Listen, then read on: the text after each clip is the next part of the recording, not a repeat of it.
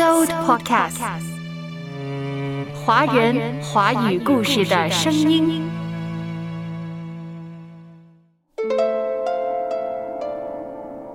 在有人的旷野上，星光低垂，那些天上的灯笼护送每个晚归的人。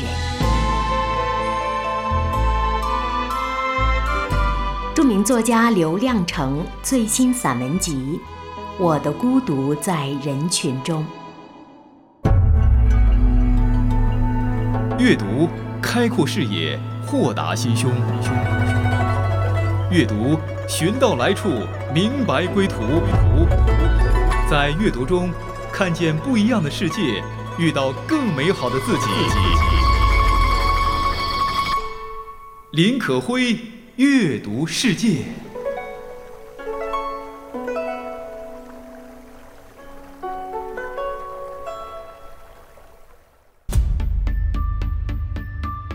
嘿，听众家人你好，我是可辉，这里是阅读世界。今天我们继续走进刘亮程的最新散文集《我的孤独在人群中》。在人群中，他感到孤独；在旷野中遇见自己。他是乡村哲学家，也被称为自然文学大师。他更是心灵的独行者，他对生命有着十分深刻的体验。临近父亲节，想起父亲刘亮程会说什么呢？在这本散文集中，关于父亲，关于自己的亲生父亲，他专门写了一篇文章《先父》。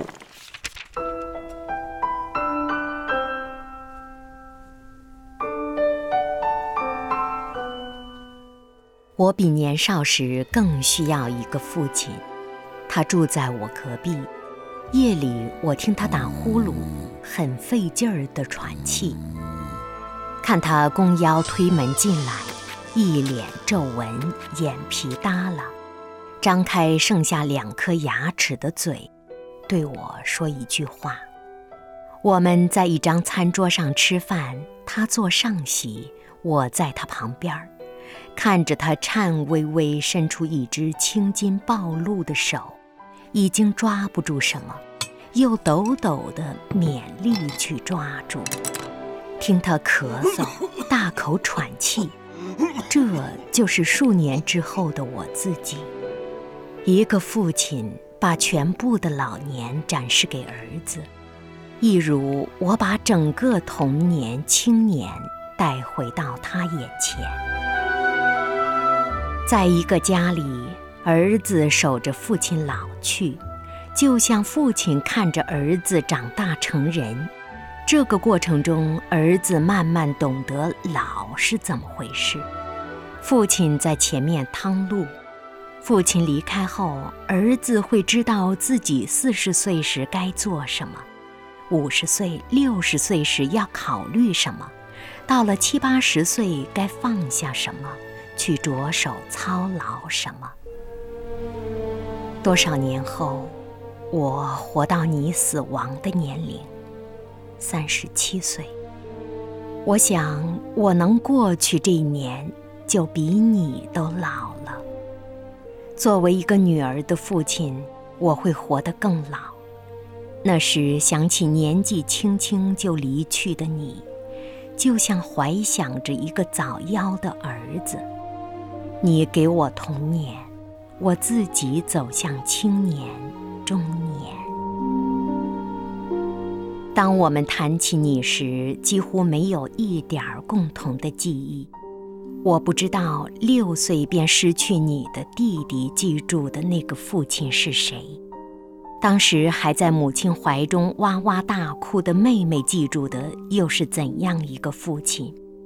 母亲记忆中的那个丈夫跟我们又有什么关系？你死的那年，我八岁，大哥十一岁，最小的妹妹才八个月。我的记忆中没有一点儿你的影子。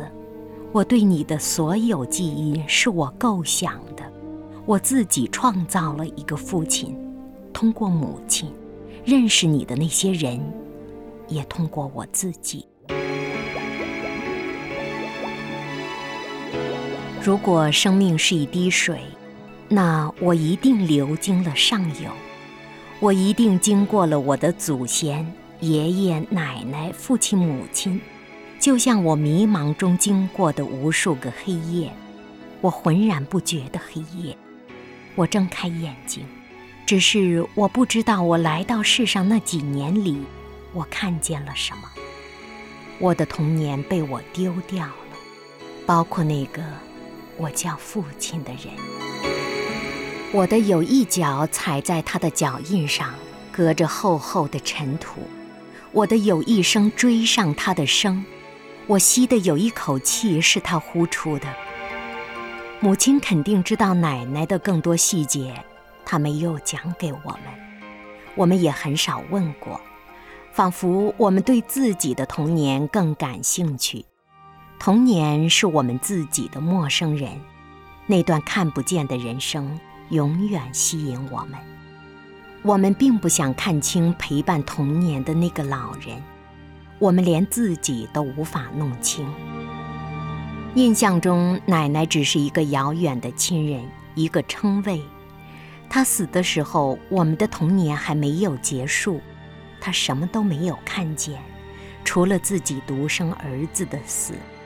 他在那样的年月里，看不见我们前途的一丝光亮，我们的未来向他关闭了。他带走的有关我们的所有记忆是愁苦。他走的时候，一定从童年领走了我们，在遥远的天国，他抚养着永远长不大的一群孙儿孙女。可是到了四十岁，我对年岁突然没有了感觉，路被尘土蒙蔽，我不知道四十岁以后的下一年我是多大。我的父亲没有把那时的人生活给我看。他藏起我的老年，让我时刻回到童年。在那里，他的儿女永远都记得他收工回来的那些黄昏，晚饭的香味儿飘在院子里。我们记住的饭菜全是那时的味道。我一生都在找寻那个傍晚那顿饭的味道，我已忘了是什么饭。那股香气飘散在空气里，一家人围坐在桌旁，等父亲的影子伸进院子，等他带回一身尘土，在院门外拍打。有这样一些日子，父亲就永远是父亲了，没有谁能替代他。我们做他的儿女，他再不回来，我们还是他的儿女。一次次，我们回到有他的年月，回到他收工回来的那些傍晚，看见他一身尘土，头上落着草叶，他把铁锨立在墙根儿，一脸疲惫。母亲端来水让他洗脸，他坐在土墙的阴影里一动不动，好像叹着气。我们全在一旁看着他。多少年后。他早不在人世，我们还在那里一动不动地看着他。我们叫父亲，声音传不过去；盛好饭，碗递不过去。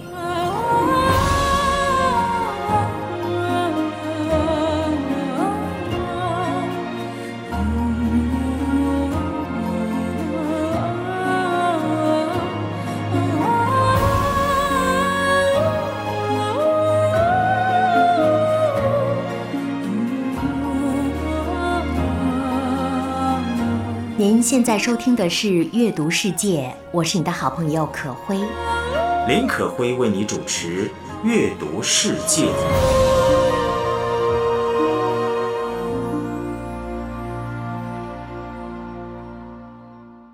刚刚读到的是当代著名散文家刘亮程的散文汇编《我的孤独在人群中》其中的一篇文章《先父》的节选。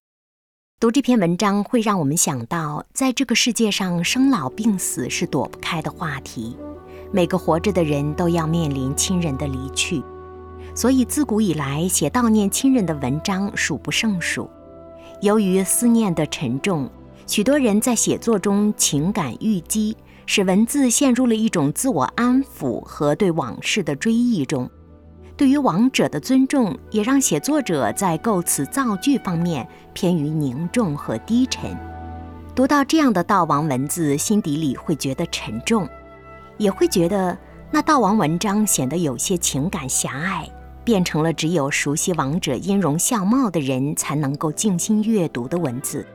其他人即使把这样的好文字拿在手中，也只是看看而已，很少能把自己的情感融入其中。使自己能和作者同悲同义。同样是写亡去的亲人，散文家刘亮程在《先父》一文中就打碎了这种情感抒发的枷锁。他浓墨重笔，大胆措辞，文章在第三人称他和缓缓的第二人称你当中过渡，把对父亲的追忆转变成了向父亲的倾诉。也让读者跟着他不知不觉中转换视线，而成为跟着他向父亲倾诉的听众。接下来，我们继续听文章《先父》的节选。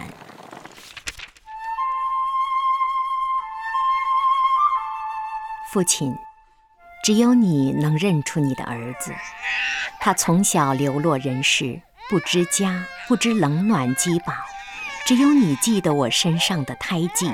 记得我初来人世的模样和眼神，记得我第一眼看见你时紧张陌生的表情和勉强的一丝微笑。我在世间待得太久了，谁拍打过我头上的土？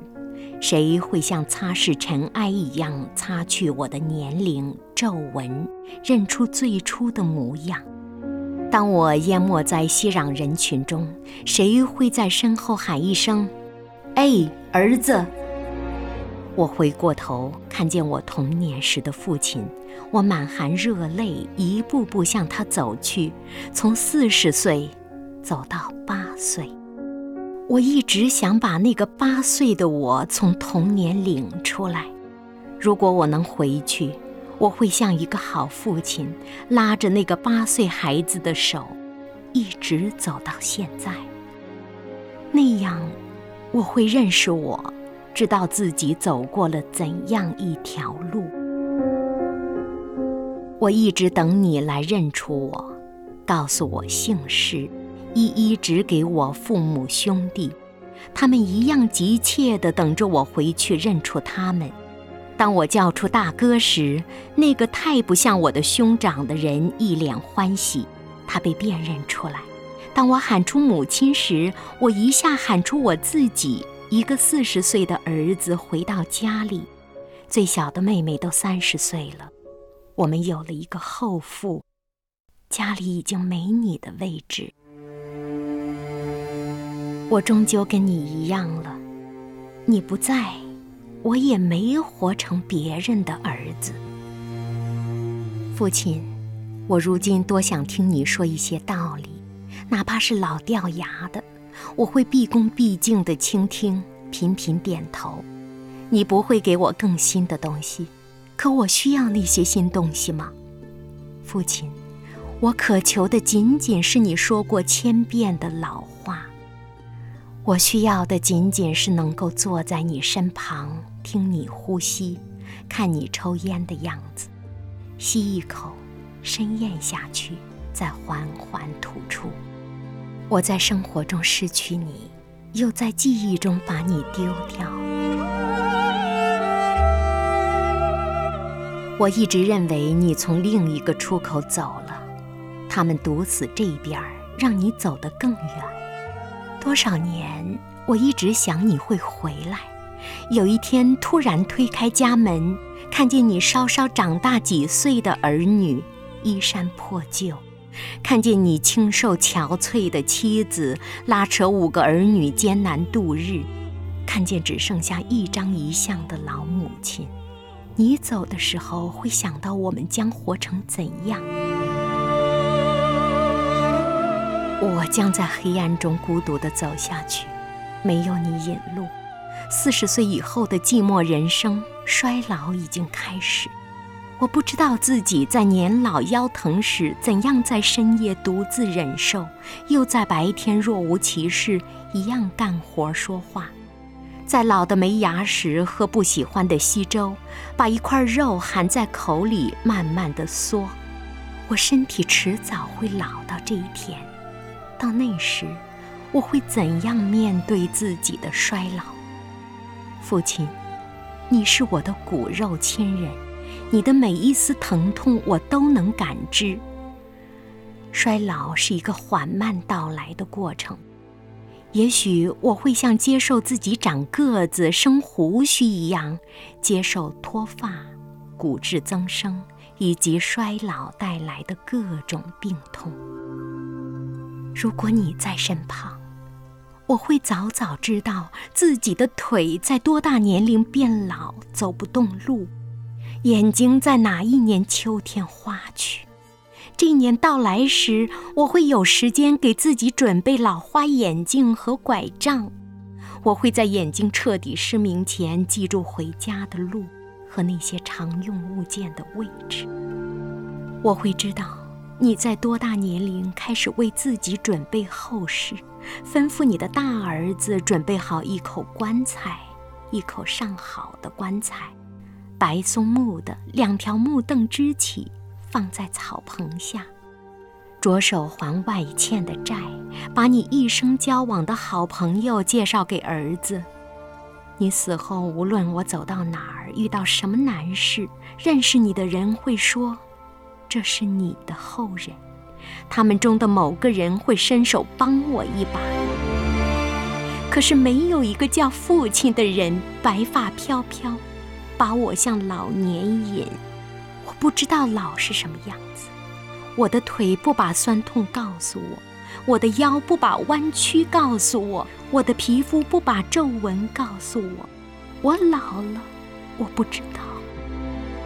就像我年少时不知道自己是一个孩子，我去沙漠砍柴、打土块、背猪草、干大人的活儿，没人告诉我我是个孩子。父亲离开的第二天，我们全长大了，从最小的妹妹到我。你剩给我们的全是大人的日子，我的童年不见了。现在，我在你没活过的年龄，给你说出这些。我说的时候，我能感觉到你在听，我也在听，父亲。声音，照片还未免也太多情，被寄到天明。您刚刚听到的是当代散文大师刘亮程最新散文汇编《我的孤独在人群中》，其中一篇关于对先父的追思的文字。林可辉为你主持《阅读世界》。这里是阅读世界，我是与你共读的可辉。读刘亮程的散文，感觉到与其说是散文，不如说是自传式的成长小说，或者是乡村故事，带着一种如意识流般的思想流动状态。在刘亮程的世界当中，读者可以跟着他将思维缓慢地延伸，想到村庄，想到村里的人。想到父亲、母亲，想到自然。也许整本散文集是他一个人的自言自语，他对自我的觉察，对孤独的感伤，对身外人群的凝望。关于先父这篇文章，则是对自己过世的父亲的追思，对先父背影的深深的凝望和怀念。写封信给我。就当最后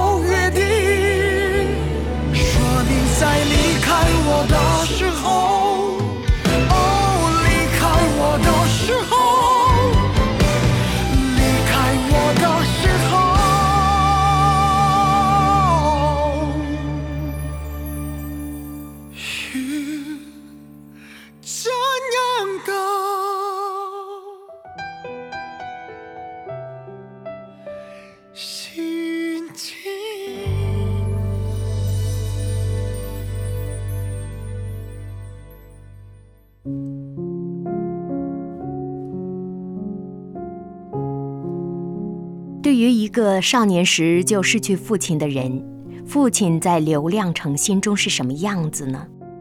散文当中，他没有过多的琢磨于把父亲的形象描述的十分清晰，而是这样表达：我对你的所有记忆是我构想的，我自己创造了一个父亲，通过母亲认识你的那些人，也通过我自己。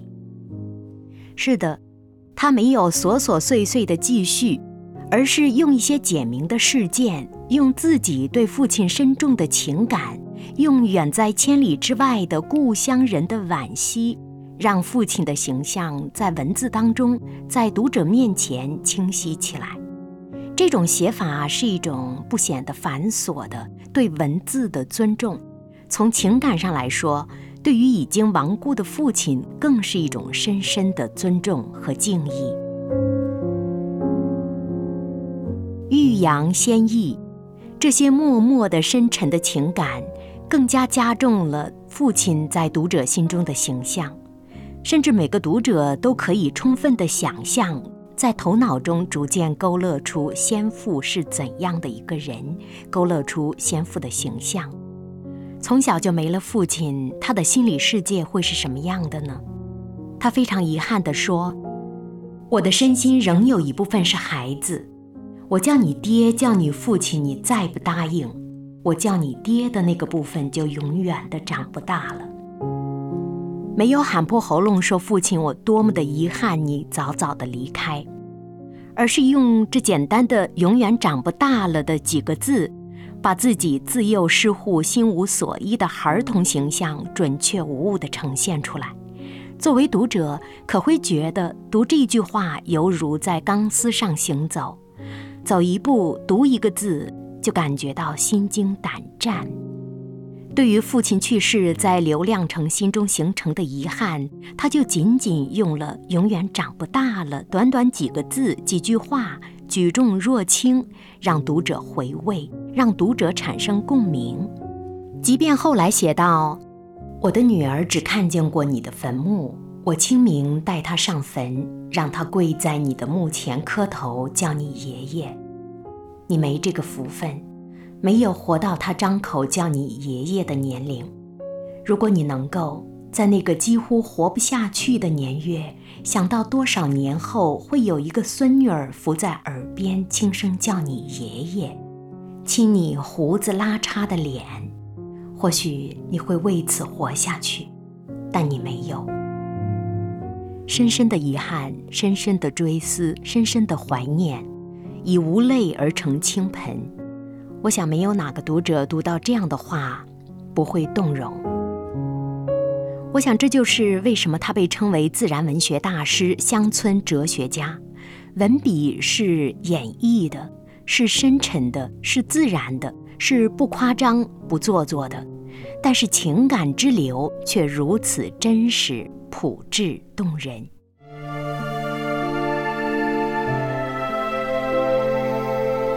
说到底，在整篇文章上，刘亮程一直在怀念父亲。他怀念的是一个人生的向导。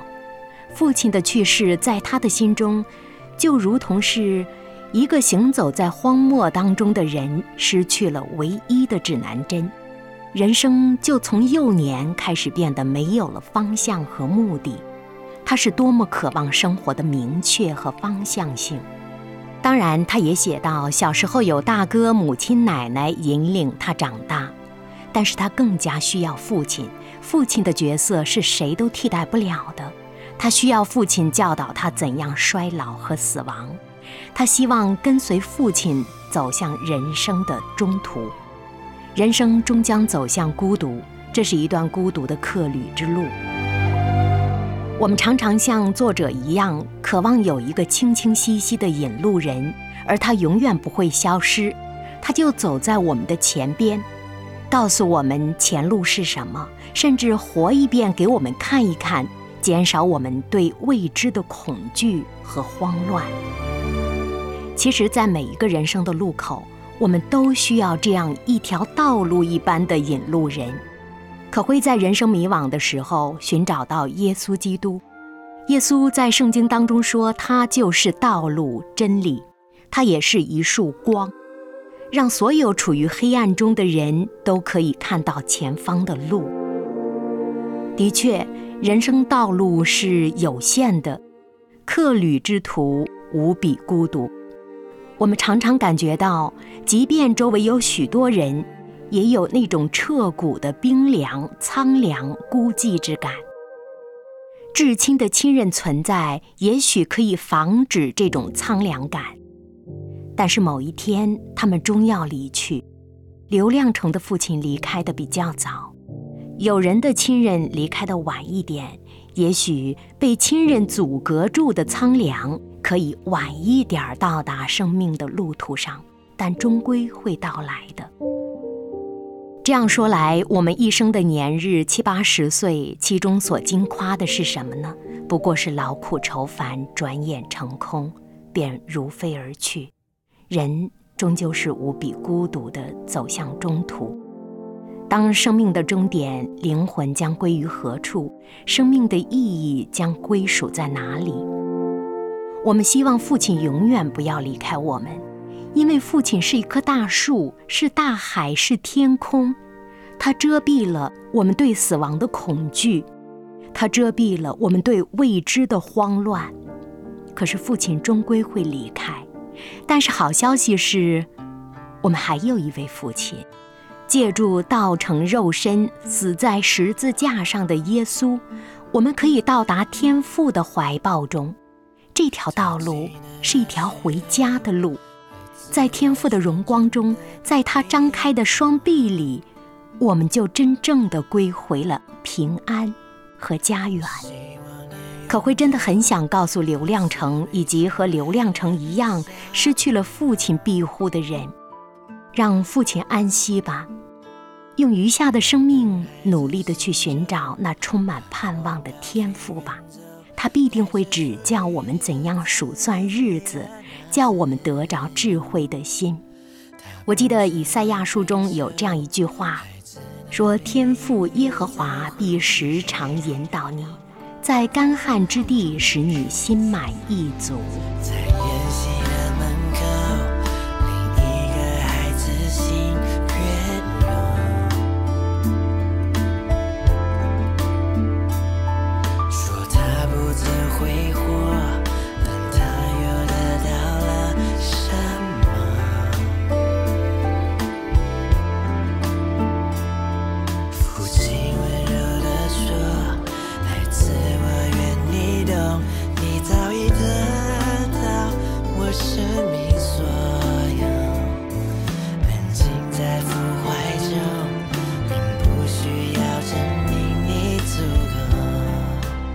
众家人，明天就是父亲节了，可辉在这里提前祝福所有的父亲们康安蒙福，也期望所有的听众朋友们都能够找到那最大的庇护，我们的天赋。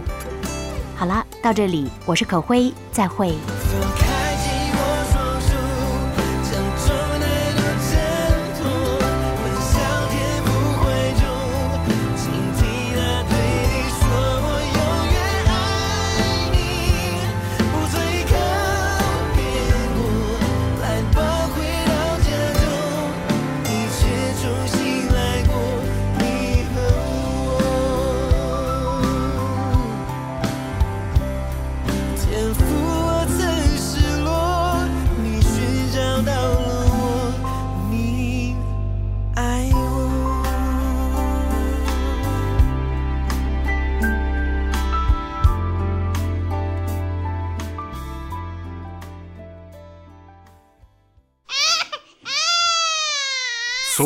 Supercast，华人华语故事的声音。